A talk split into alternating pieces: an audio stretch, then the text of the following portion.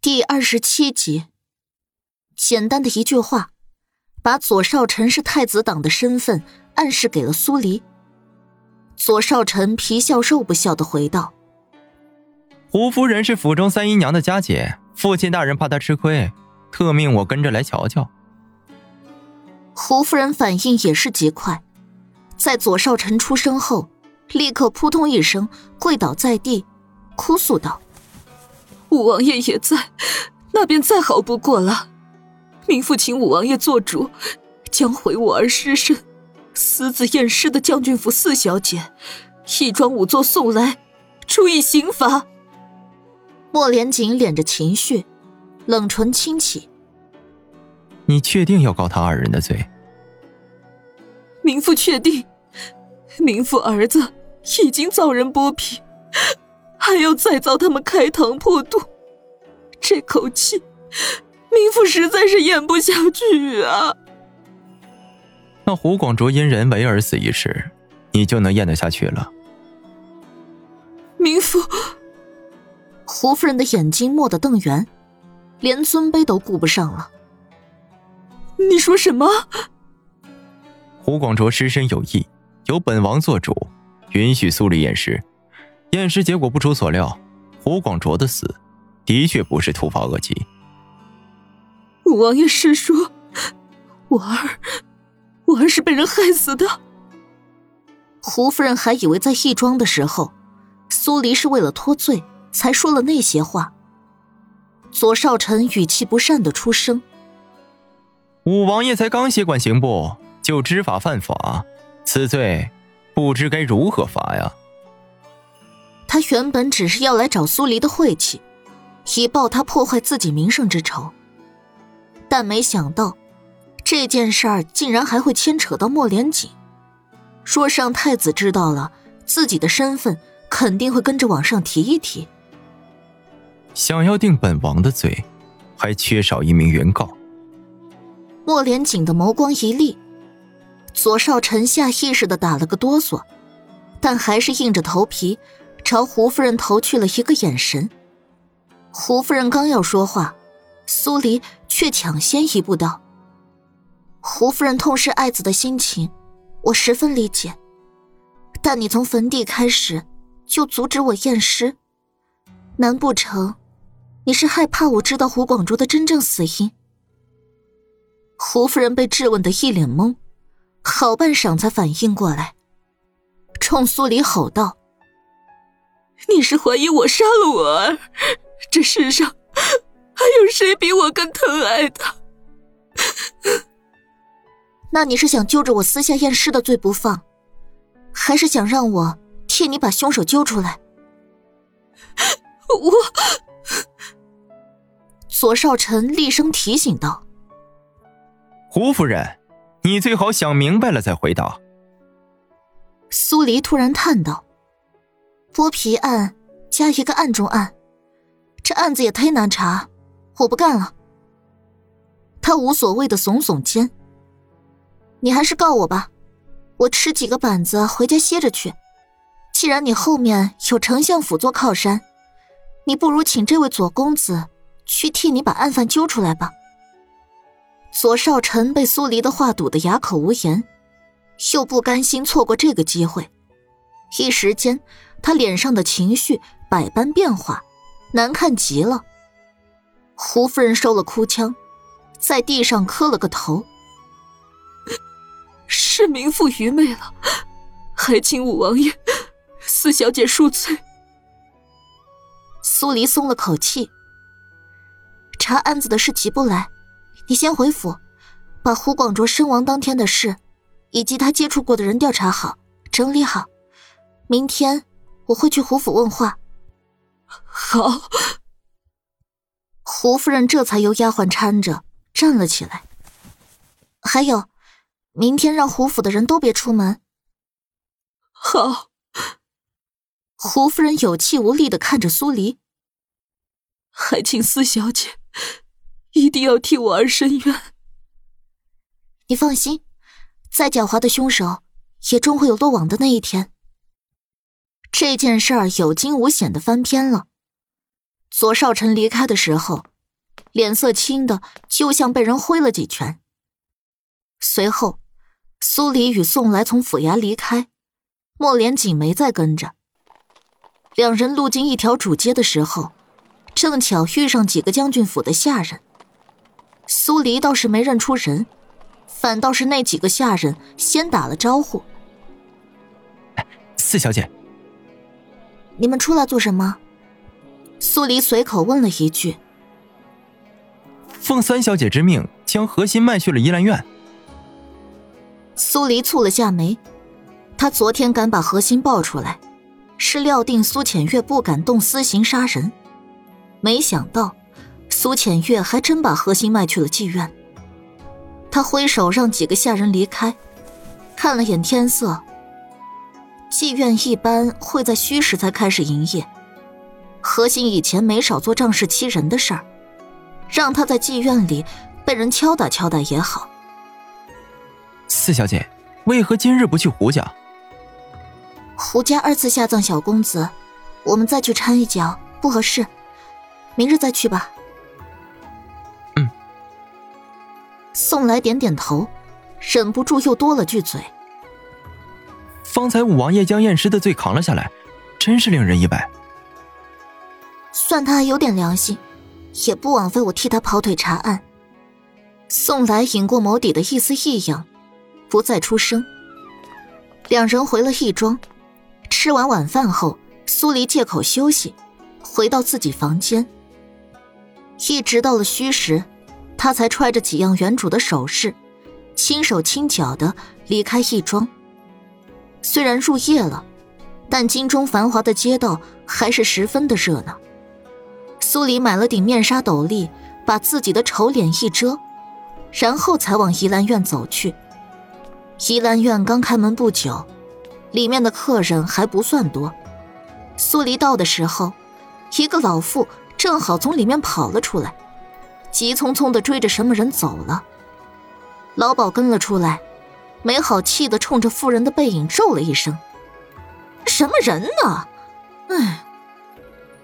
苏黎半只脚才踏上怡兰院的地盘，老鸨立刻上前来，亲昵的抓住他的手：“小公子喜欢什么样的姑娘呀？我这儿……抱歉，是姑娘。”苏黎开口。老鸨立刻松了苏黎的手，火冒三丈道：“哎呀，今儿来的都是些什么人呢？方才那老妇强压着自己儿子来，姑娘衣裳都脱了，结果男人跑了，老妇连半个铜板都舍不得给。还有你，明明是个姑娘，进我怡兰院做什么？废话不跟你多说。”苏黎掀开面纱，让老鸨看了眼自己的脸。今天迈进来的核心在哪儿？老鸨先是被吓得往后退了几步，然后才想起来苏黎是谁。呃，何心他。老鸨的话还没说完，一声厉叫就在二楼响了起来。一个房间的门被打开，何心的衣裙被撕得不成样，跑出来没几步，一个光着膀子的男人就追了出来。他奶奶的，爷可是花了银子的，再装贞洁烈妇，也撕了你！远远看过去，男人的胳膊上有几条显眼的抓痕。何心被男人又扯进了房间，整个怡兰院里顿时响起了一阵鬼哭狼嚎的呼救声。苏黎顾不上其他，快步跑上二楼，一脚踹开房门。男人明显一愣。何心趁机逃开，躲到苏黎身后。救救我！老鸨也带着人追了上来，狠狠瞪了一眼何心后，才示意另一个姑娘上前安抚男人。男人骂骂咧咧的，但总算是没再强求，一定要何心。老鸨把苏黎好生带到了一个空房间，何心始终跟在苏黎身侧，吓得脸色发白。浑身在抖，苏黎把斗笠拿了下来，目光迎向何心。四，四小姐。何心咬着唇，不知道该感激还是该怨恨？